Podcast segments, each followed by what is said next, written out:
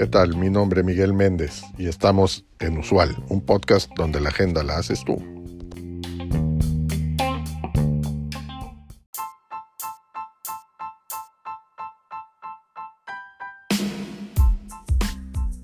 Es de todos conocido que soy un convencido que la finalidad de la tecnología es mejorar nuestra vida a través de procesos más eficientes.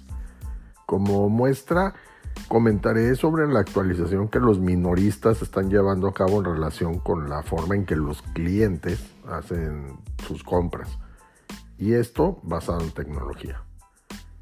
Si bien el comercio electrónico ha avanzado en los últimos años, generando incluso cierres de espacios físicos de algunos minoristas, en Estados Unidos el 85% de las ventas al menudeo se realizan todavía en locales físicos. Ahora bien, la buena experiencia del cliente en el comercio electrónico lleva a replantear los modelos comerciales de tiendas físicas. Esto busca eh, mejorar la experiencia de compra del cliente los minoristas tienen como objetivo elevar la experiencia de compra en espacios físicos mediante el lanzamiento de formatos de tienda completamente nuevos. Están recurriendo a nuevos diseños, servicios, productos y tecnología para brindar a los compradores una razón distintiva para visitar una tienda y lo que es más importante, las experiencias adecuadas para impulsarlos a realizar compras. Se han implementado nuevos formatos en los espacios físicos en busca de una mejor y más eficiente experiencia de cliente. Los nuevos formatos enfatizan la necesidad de una capacitación más profunda de los empleados así como la importancia del que toman la recopilación de datos de los clientes como base para la toma de decisiones. Los nuevos formatos que se están experimentando, eh, pues, bueno, los más comunes formatos que están experimentando los minoristas actualmente son, primero, experiencias guiadas por expertos. Esto es tiendas con características más interactivas y énfasis en el servicio. Estos formatos prometen a los clientes experiencias especializadas en persona y educación. Si bien el alto nivel de servicio está destinado a atraer tráfico, las experiencias también sirven como un marketing físico.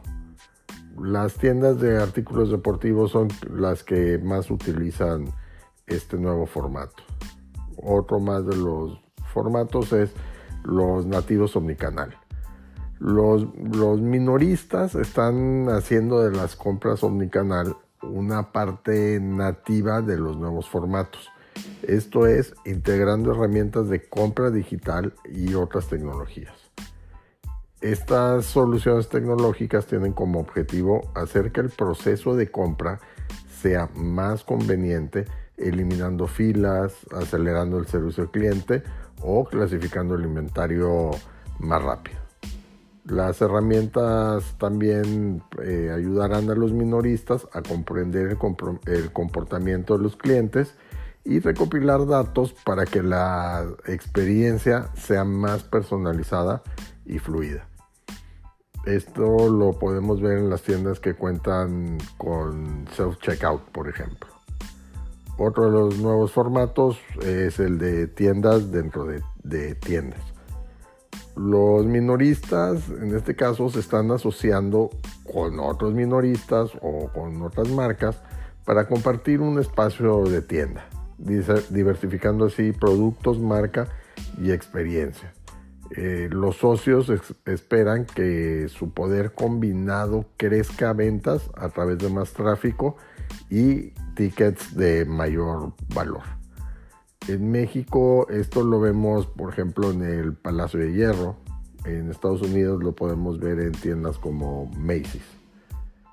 Otro de los nuevos formatos son los espacios físicos más pequeños.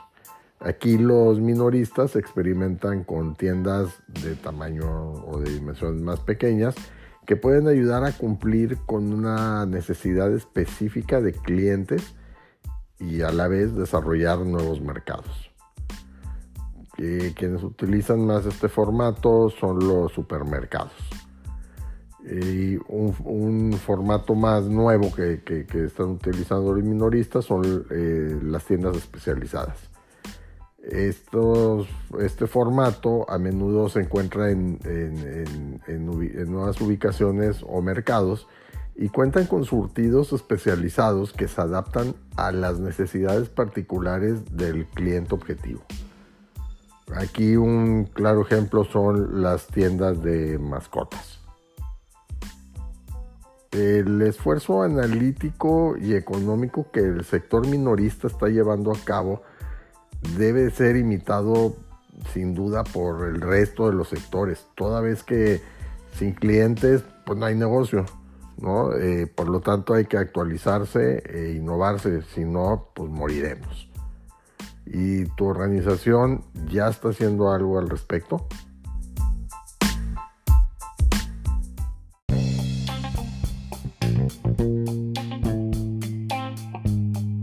Gracias por acompañarnos en este episodio. Te recuerdo seguirnos y darnos like. Es de suma importancia para el desarrollo de este proyecto. Así como también te pido que nos dejes tu mensaje de voz en el cuerpo de este podcast con el tema que quieras que tratemos en los siguientes episodios o que nos envíes un mensaje directo en nuestro Twitter arroba usual un podcast. Hasta la próxima.